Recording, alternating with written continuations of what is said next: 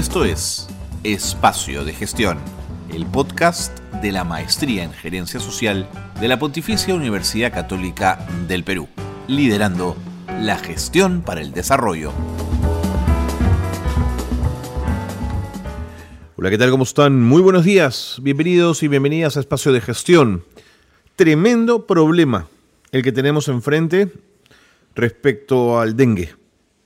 Vivimos la pandemia del COVID con una deficiencia en el sector salud que hizo imposible, entre otros factores, impedir la cantidad eh, de muertos que tuvo el Perú, que bordearon los 220 mil. Se vuelve a repetir un fenómeno, por supuesto en otras proporciones, pero igual de preocupante, el dengue. Como una enfermedad que es casi endémica en la selva peruana y que sabemos que con los años se ha ido extendiendo a otras regiones del país, no la hemos podido controlar? ¿Qué les parece si hablamos de esto con un especialista en salud pública y que además ha sido ministro de Estado? Tras la pausa comienza el programa. Bienvenidos y bienvenidas siempre a Espacio de Gestión.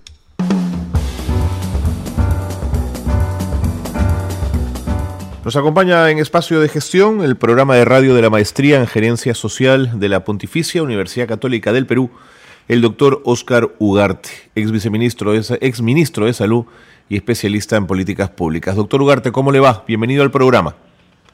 Muchas gracias por la invitación, Carlos. Buenos días. Eh, doctor Ugarte, ¿por qué tenemos el dengue más alto de los últimos 30 años? Eh, bueno, se han sumado factores, ¿no? El, el principal es el cambio climático. Es primera vez que ocurre un fenómeno combinado, digamos así, eh, el ciclón Yaku, que nadie lo esperaba, y que nos afectó los primeros meses del año, y encima el eh, niño costero. Si bien ya tuvimos el año 2017 un niño costero también, esta vez ha sido combinado, y lo que es peor, según todos los, los pronósticos, eh, casi va a empalmar con un niño global que se prevé para, para finales de, de este año y principios del siguiente. Entonces, es una combinación que a Perú le afecta de manera particular, no así a otros países lo que tienen dengue endémico. En el caso de Brasil no lo está afectando como el caso de Perú y otros países este, eh, tropicales, digamos, que, tienen estas características. Bueno, ese es un factor. El, el otro factor es que no terminamos recuperarnos del, del COVID entonces, recién estaban siendo fortalecidos los establecimientos de primer nivel y, políticas preventivas cuando viene esta situación. Entonces, lo que entiendo está haciendo el Ministerio ahora es reforzar eh, rápidamente eh, sobre la base de dos estrategias que en el caso del dengue hay que desarrollar. Y, y eh, quiero remarcar que dices bien que este es el, momento más crítico, digamos, en, la historia del dengue en Perú, porque la vez anterior, para hablar, de este siglo, que fue el año 2010, se tuvo 35 mil casos. Con el niño costero, este, el año 2017, se tuvo 68 mil casos y ahora ya estamos superando los 80 mil. Este, eh, esa es la magnitud. ¿no?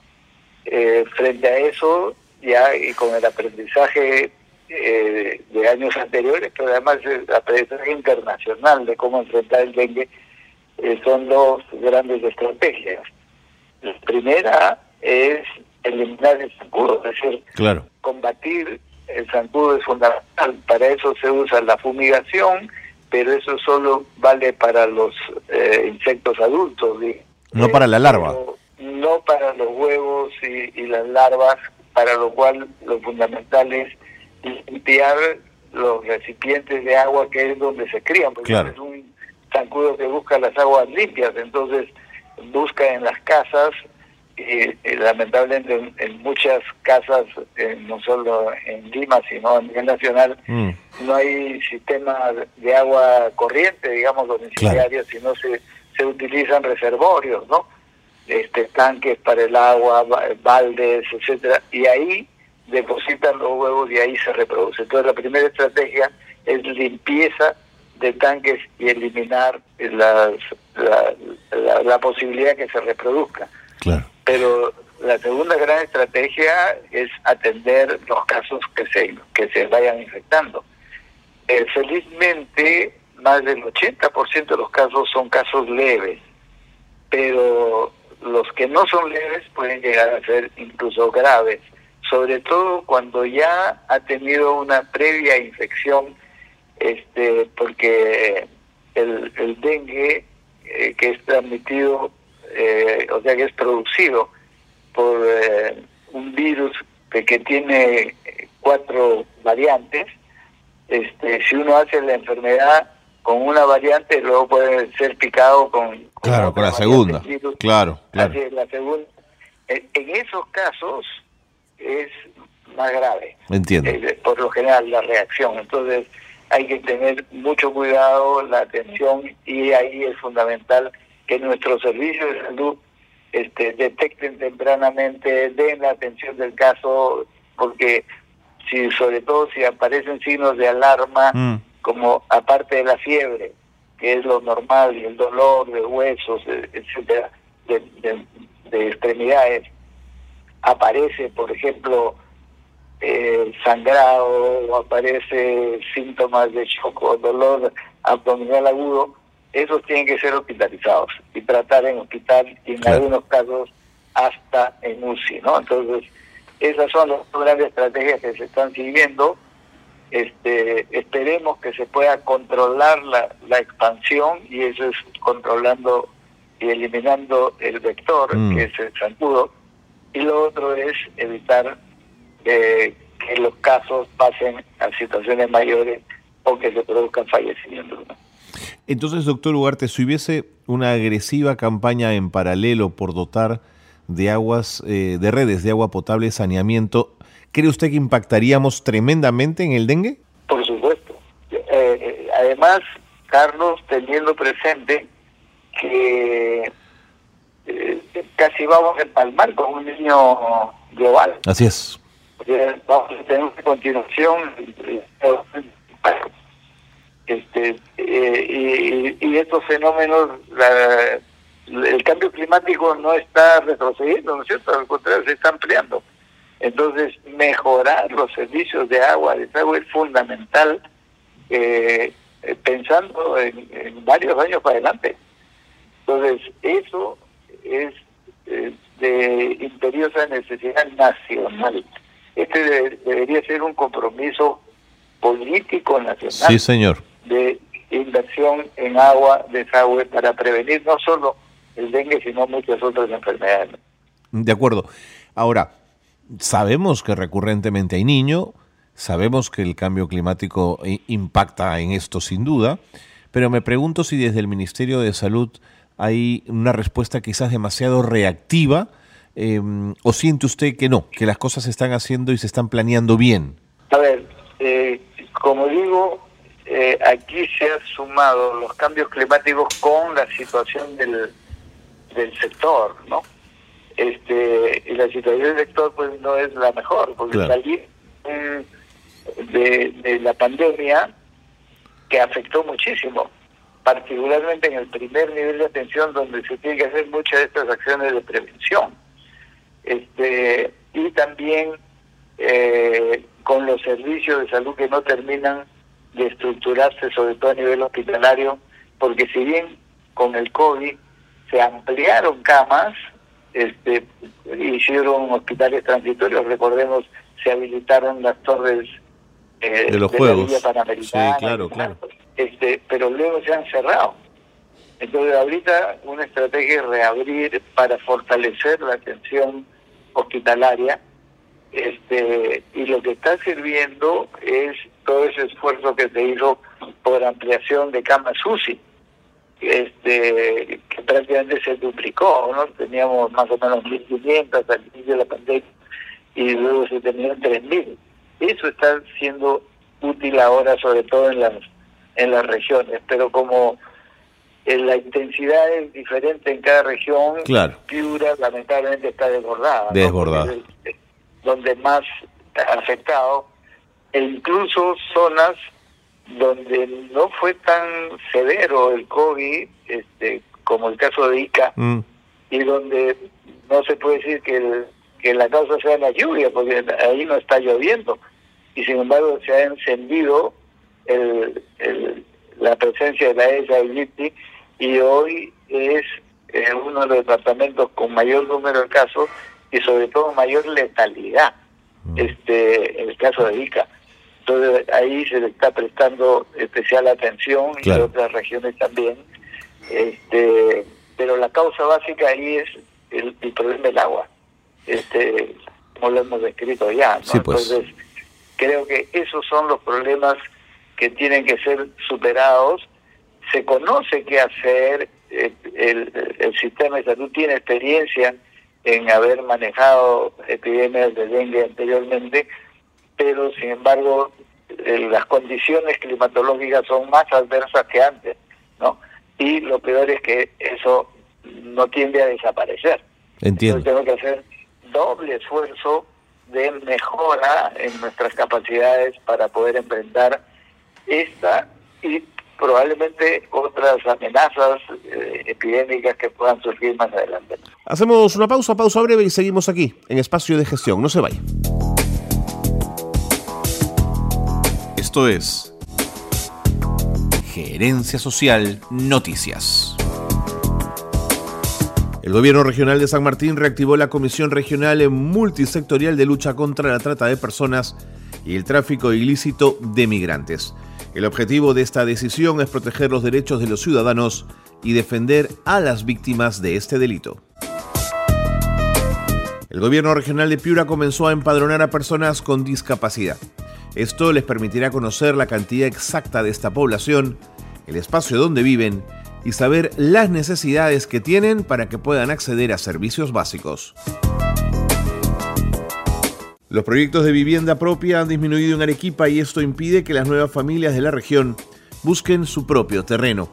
La falta de proyectos se debe a la falta de terrenos, ya que unos se encuentran judicializados y otros han sido invadidos. Hasta aquí las noticias de gerencia social que marcan la actualidad. Estamos conversando con el doctor Oscar Ugarte, nos acompaña en espacio de gestión esta, esta mañana, estamos hablando con él en torno al dengue.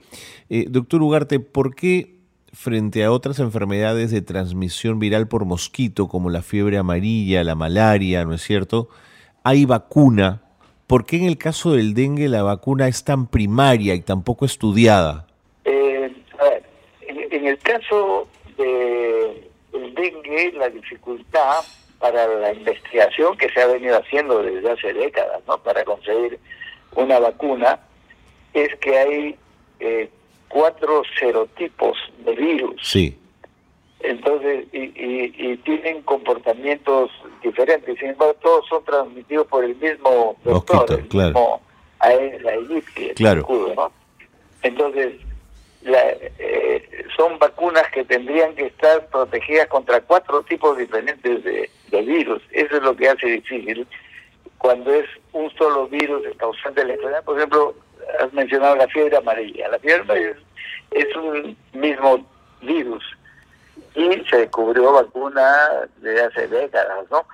Este, eh, aunque el, el Aedes aegypti también transmite el, eh, el virus de la fiebre amarilla, o sea, es un zancudo este, que eh, transmite el dengue, transmite en, en sus cuatro variantes, ¿no?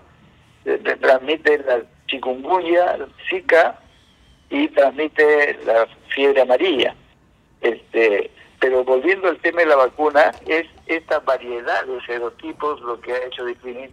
Ahora han aparecido ya dos vacunas, el Ministerio de Salud está eh, en tratativas para ver la prontitud, pero sin duda, aunque llegue rápidamente la vacuna al país, eh, ya no es para proteger en este en esta epidemia, ¿no? Mm. Es De acuerdo. Es para lo que se viene para adelante. Siempre es importante. Es una tercera gran estrategia. La vacuna, como sabemos, tiene un rol importante, pero eh, lamentablemente no, no ha sido habilitada en años anteriores y, eh, por lo tanto no, no lo tenemos a la mano. De acuerdo, de acuerdo. Eh, doctor Ugarte, ¿cuánto le cuesta al Ministerio de Salud las enfermedades tropicales en su conjunto? Bueno, muchísimo, ¿no? El, el Perú es un país que tiene un perfil epidemiológico este, mixto. Eh, ¿En qué sentido? Que, que tiene todavía enfermedades infectocontagiosas como las que estamos conversando, u otras más clásicas como la tuberculosis y demás, que están muy vinculados a las condiciones de pobreza y debilidades eh, de desarrollo social, ¿no? Eh, pero eh, a la vez ya tenemos las enfermedades que son propias del primer mundo, o sea, las enfermedades crónicas, este, no transmisibles, la diabetes, la hipertensión, etcétera, que es lo que predomina en los países desarrollados. Eh, lamentablemente el Perú y varios otros países, la mayoría de los países latinoamericanos, tenemos una combinación. No hemos terminado de derrotar la pobreza este, y ya tenemos problemas del del desarrollo, digamos, ¿no? Este, eh, el, de la obesidad eh, y lo que viene consigo, es, eh, como son los problemas de diabetes, y ha dicho colesterol, hipertensión, etcétera. Entonces,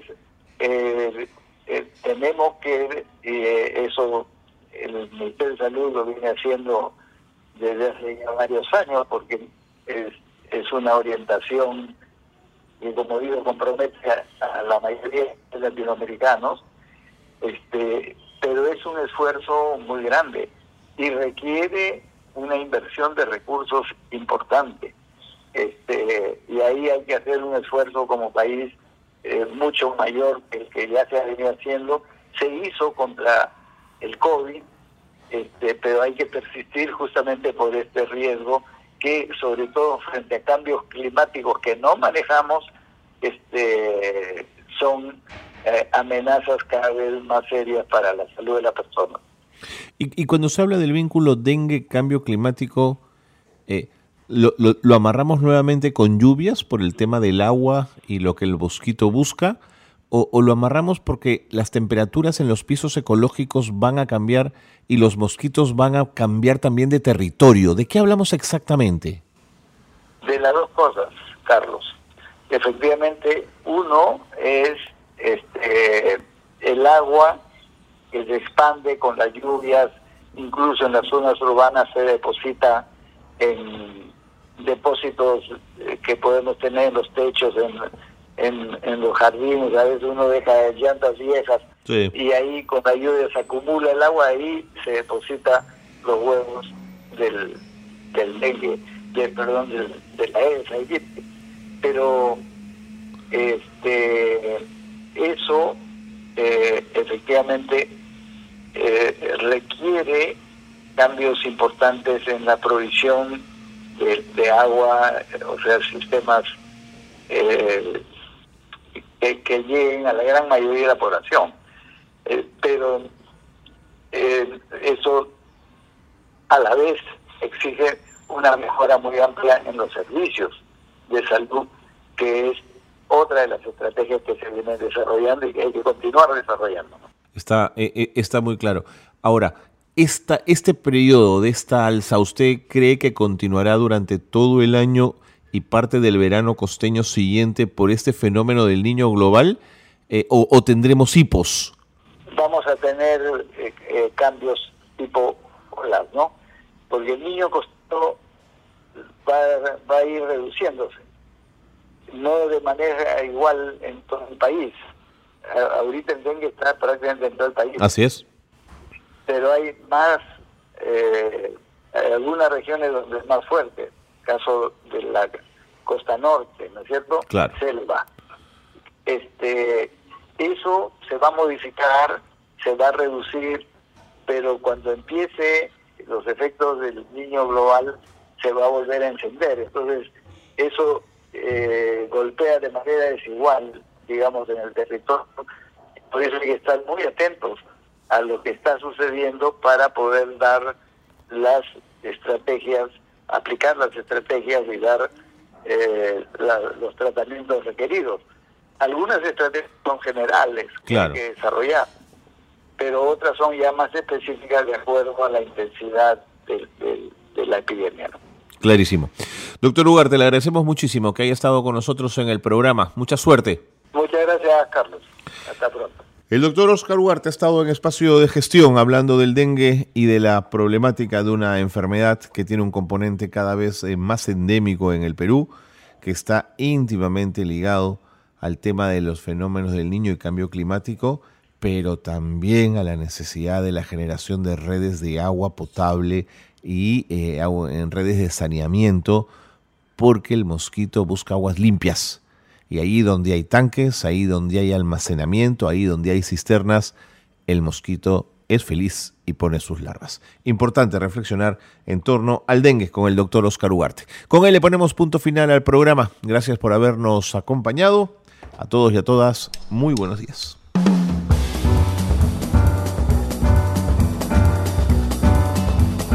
Hasta aquí una nueva edición de Espacio de Gestión. La gerencia social liderando la gestión para el desarrollo.